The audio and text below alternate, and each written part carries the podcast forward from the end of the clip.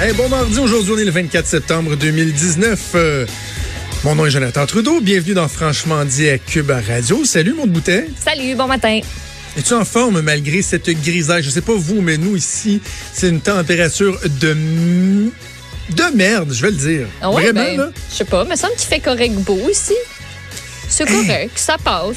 C'est. euh, ça n'a pas l'air aussi plate que chez vous à Québec. Ah non, non, hey, moi, je me suis, quand je me suis réveillé à 5 heures, là, il pleuvait, là, mais tu sais, quand t'entends la Ah, des pluie cordes, ben voyons. fouetter avec le vent, là, ça fouettait ses fenêtres puis sur le, le- le- les murs de la maison. Euh, il fait vraiment pas beau. Et là, ici, tu sais, à l'Assemblée nationale, on parle souvent de la, de la- je te parle souvent de la chaleur ici. Ouais. Pour la première fois, euh, ça fait comme un an et demi que je suis ici. Pour la première fois, on gèle parce qu'on a tendance à ouvrir les, les espèces de grandes fenêtres là, à, à guillotine ou à au vent, je sais pas en tout cas. Tu penches vers toi. Et euh, là, il fait tellement froid qu'il y a une fenêtre qui est restée ouverte dans notre salle des nouvelles ici euh, à l'agence QMI. Et te dire à quel point on gèle, là, puis même dans le studio de radio, j'ouvre tout un petit peu la fenêtre avant d'entrer en onde. Puis là, tu sais, même le pied du micro, il est fret, fret, fret. Là, Oh, là, on, ouais. là, on gèle. là. Bon. Fait que là, tu Ouais. parce qu'il fait trop frais, tu chiales parce qu'il fait trop chaud. hein? J'espère qu'un jour, on va atteindre tu sais, la température parfaite. là.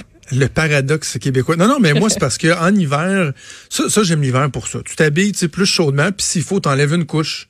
Absolument. Alors que quand il fait chaud, chaud, chaud, chaud, chaud, tu as déjà comme au, au minimum.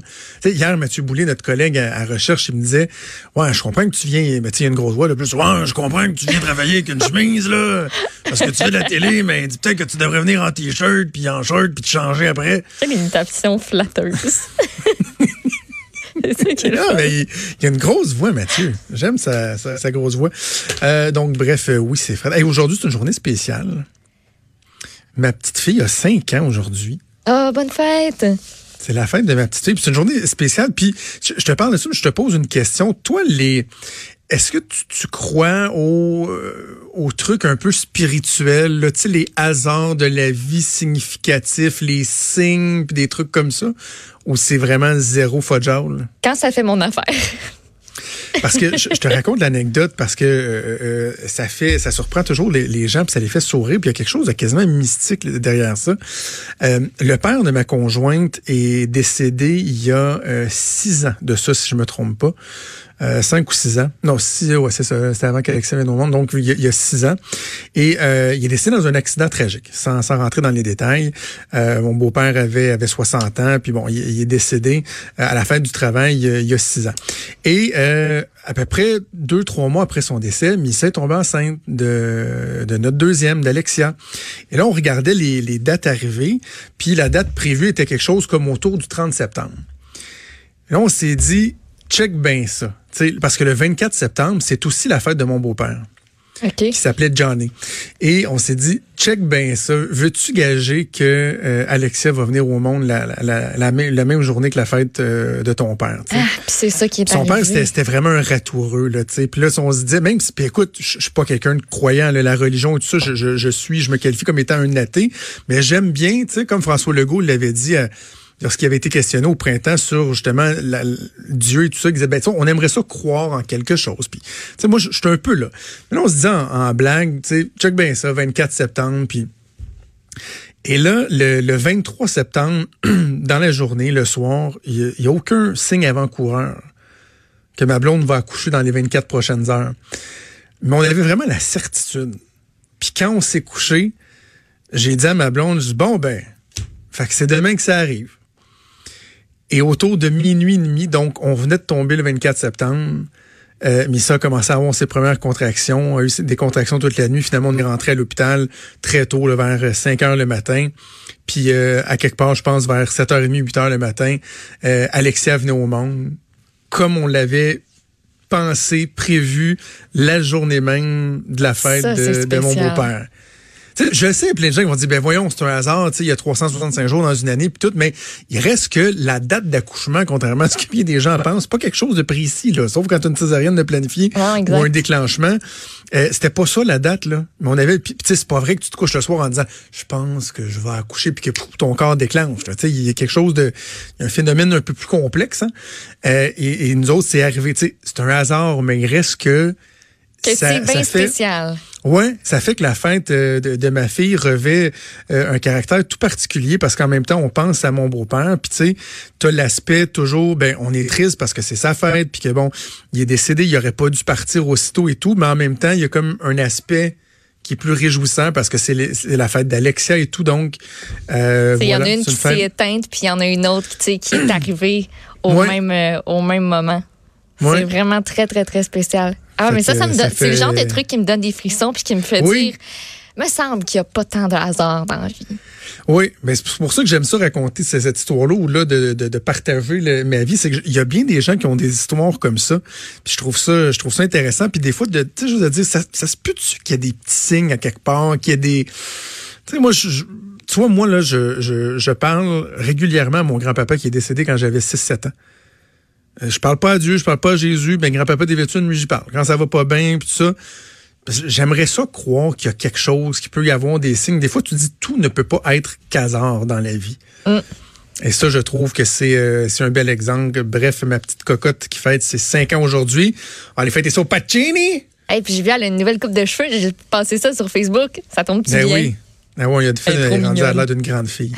euh, écoute, euh, on s'en sort pas. Je veux te parler euh, un, peu de climat. Ben, te, dire rapidement que j'ai adoré ma soirée euh, au Centre Vidéotron hier ah, avec la présence de Michelle Obama. vraiment, j'ai beaucoup aimé ça. Une femme fort inspirante. Puis je te donne pas mes impressions tout de suite parce que tantôt, vers 10h30, on va s'entretenir avec Christiane Germain qui était l'animatrice de la soirée. Évidemment, femme d'affaires très connue, bien connue au Québec. Donc, on va avoir la chance de discuter de ça avec elle. Mais je voulais qu'on jase un peu ensemble de, toute la question de l'environnement, euh, du passage de Greta à l'ONU et tout. Euh, hier, ça s'est passé pendant notre émission. On en a écouté un, petit extrait. Moi, j'ai débattu là-dessus hier à la joute. J'ai redébattu avec Dominique Champagne qui était à la joute, imagine-toi donc. Et puis là, il est fort noir contre moi. Deux en deux. Il est fort noir, là. Ah ouais? J'ai manqué celui-là à la joute, par exemple. Il n'a pas aimé euh, ce que j'ai dit à la joute après son entrevue, alors que pourtant, j'avais pas mal résumé exactement ce qu'on avait dit dans notre échange de façon respectueuse. Mais en tout cas, bref, c'est une autre histoire. Je pense qu'il n'était pas content.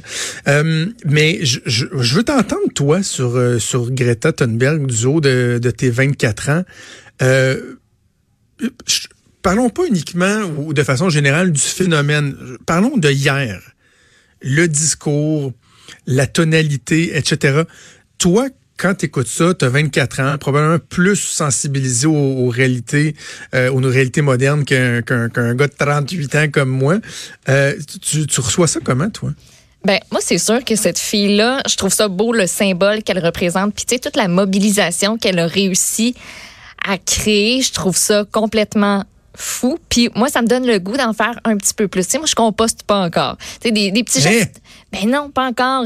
Parce que j'ai déménagé, euh, on a déménagé à Laval, puis là, on a un beau bac brun, puis ben, ça me tente. Puis là, je suis comme, ah, je sais pas trop comment faire, je sais pas trop comment ça marche, mais tu sais, je commence à m'informer, puis je me dis, hey, là, c'est pas si pire que ça, là, je devrais, tu sais, commencer. C'est juste d'implanter cette petite graine-là qui dit comme, ben, tu sais, fais, fais-en donc un petit peu plus. Par contre, son discours d'hier, moi, ne m'a pas fait triper. Pourquoi? J'ai pas aimé le ton. J'ai pas aimé l'alarmisme. Je pense qu'il y aurait peut-être eu d'autres façons de le dire. Tu sais, je comprends que cette, cette petite fille-là est en train de baigner là-dedans. Elle s'est rendue sa vie hmm. au grand complet. Puis tu sais, qu'elle dise qu'on lui a volé ses rêves, qu'on lui a volé son enfance.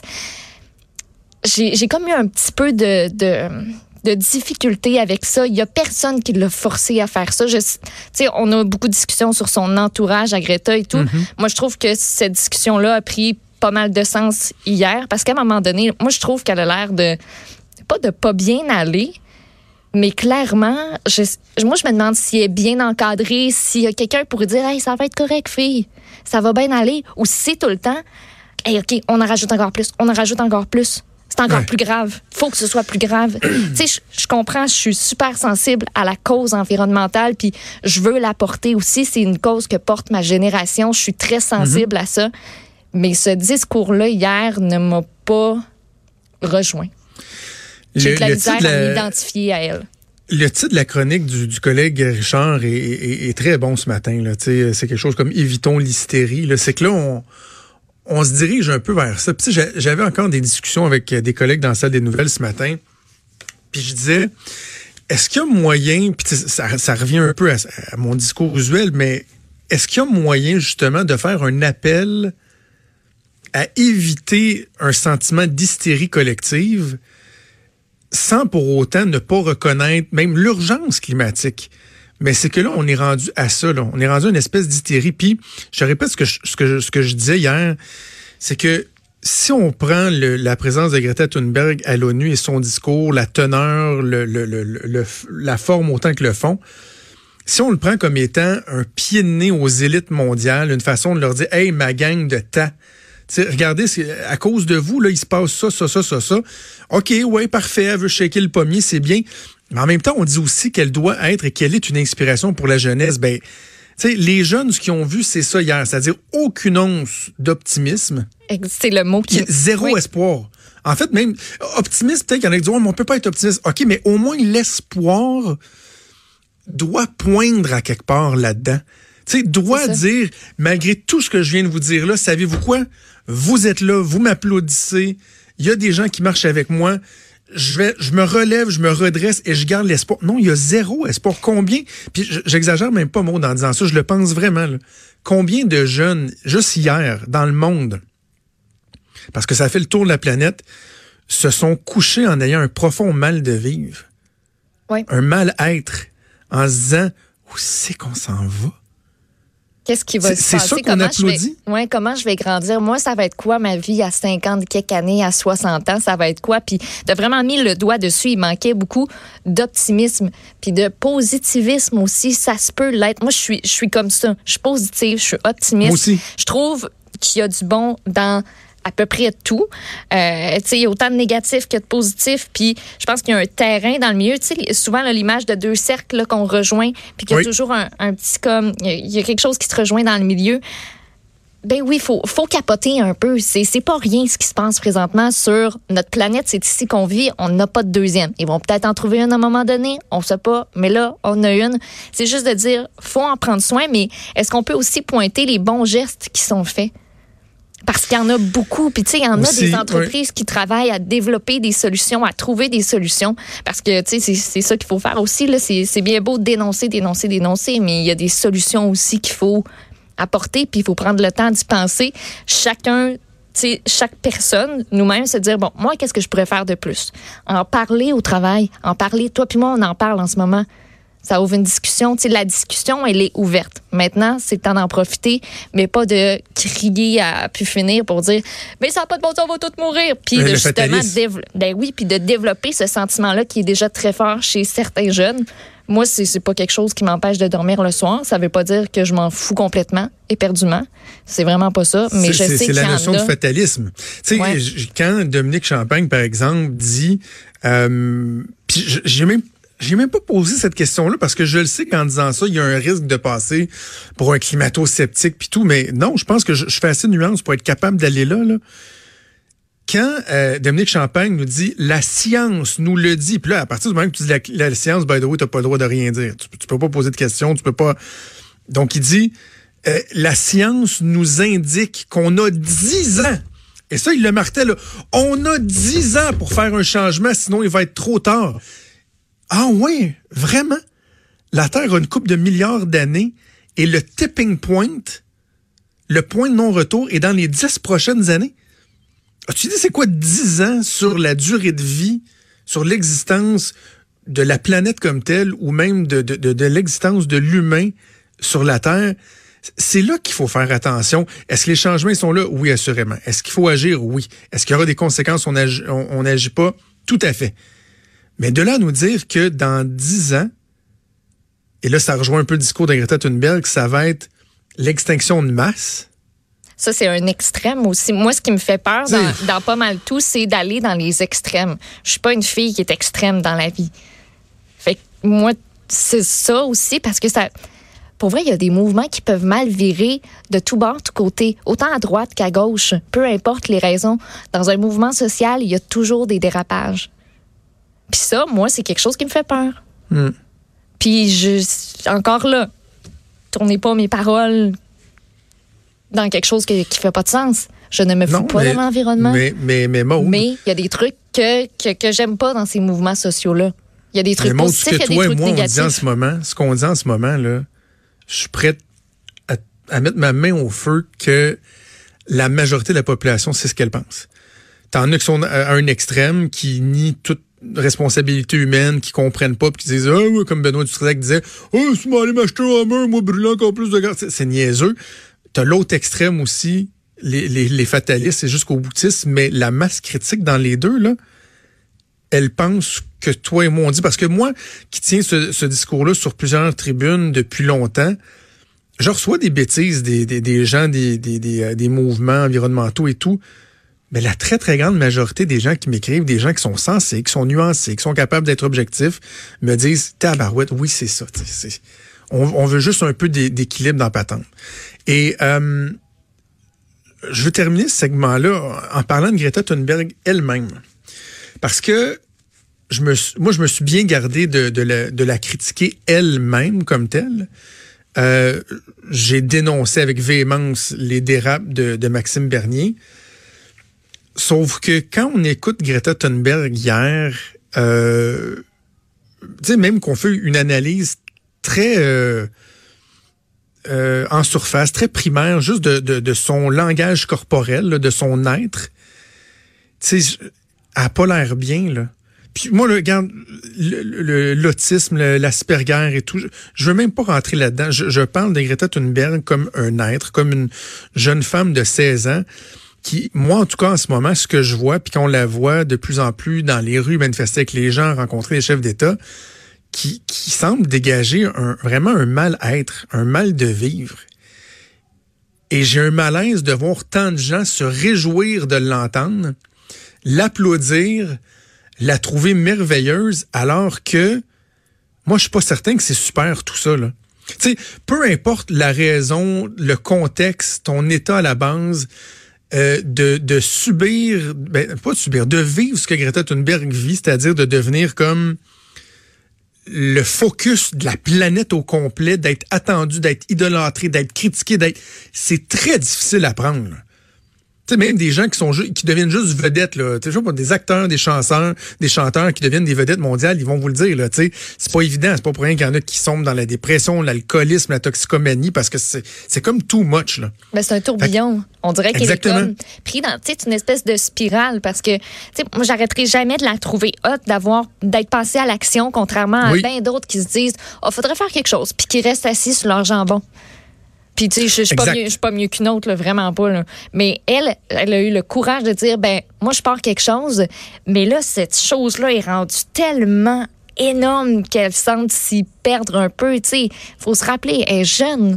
Elle est super jeune. Je, suis à peine plus vieille qu'elle, puis je sais que d'être pris là-dedans, ça me ferait complètement capoter. Je deviendrais anxieuse, stressée, j'aurais de la misère. Tu sais, elle fait plein d'apparitions publiques. Peut-être qu'elle est rendue habituée, mais peut-être pas non plus. C'est devenu plus grand qu'elle. Puis Absolument. Je vais, j'ai vraiment hésité à te faire le parallèle que je vais faire là, ok? Mais je vais prendre, euh, je vais prendre quelques minutes pour pour essayer de bien expliquer mon point. Euh, ok, je pars de là. Tu vas voir là, le, le, parallèle va, va, sembler gros, mais je, je, vais préciser ce que je veux dire. Moi, il y a un élément qui m'a qui m'a marqué dans les dernières années, puis même euh, j'avais des collègues à l'époque qui, qui disaient voyons, Joe, reviens-en, même ma blonde. Le suicide de Chester Bennington, le chanteur de Linkin Park, m'a vraiment affecté. Parce que c'était un groupe que j'aimais beaucoup depuis des années. C'était un de mes groupes préférés. Je connaissais quasiment toutes leurs chansons par cœur. Je les chantais à tue-tête dans mon auto. Puis en écoutant des entrevues de Chester Bennington, en analysant ses paroles, sa musique, je me disais, pendant des années, ce gars-là criait à l'aide, hurlait son mal de vivre et en réaction, ce qu'il y avait, c'était des gens qui criaient, puis qui, l'applaudissaient, qui l'idolâtraient, qui disaient « t'es donc ben hot », alors que le gars s'employait à dire « je vais tellement pas bien, vous avez pas idée ». Mais on était aveuglé par l'image d'une vedette, d'un chanteur, tout ça qu'on trouvait hot. Et le jour où ce gars-là s'est enlevé la vie, tout le monde a fait comme « hein, quand ça se fait qu'on n'a rien vu aller ». Or, le parallèle avec Greta Thunberg que je fais, je, suis pas en train de dire que Greta Thunberg va s'enlever la vie, là. C'est pour ça que je, te dis, je, je, vais être bien précis, nuancé, mais, mais j'ai pensé un peu à ça. Le malaise que j'ai eu dans les 24 dernières heures, c'est de voir Greta Thunberg qui semble autant qu'elle elle est forte d'avoir réussi à se rendre où elle est là, autant que j'ai trouvé qu'elle semblait fragilisée, euh, vraiment atteinte dans son être, là, tu sais, qui dégage un mal-être. Elle avait pratiquement le, le, le, shake, les larmes au bord des yeux, le, comme on dit tantôt, aucune espèce d'espoir dans son message. C'était uniquement du fatalisme.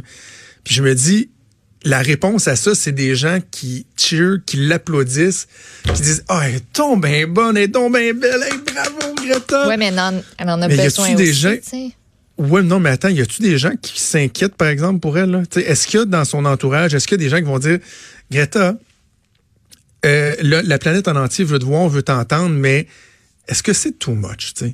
Est-ce que c'est en train de te dépasser?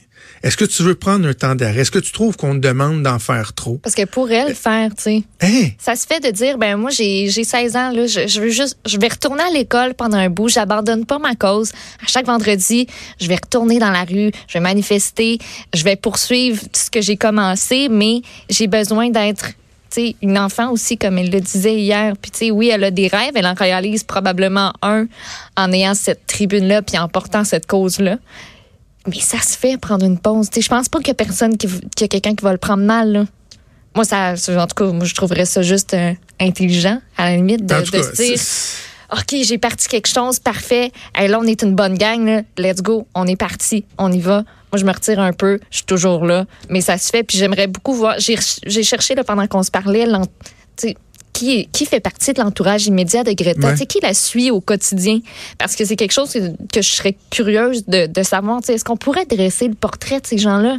Parce que je peux pas croire qu'il y, a personne qui s'occupe d'elle.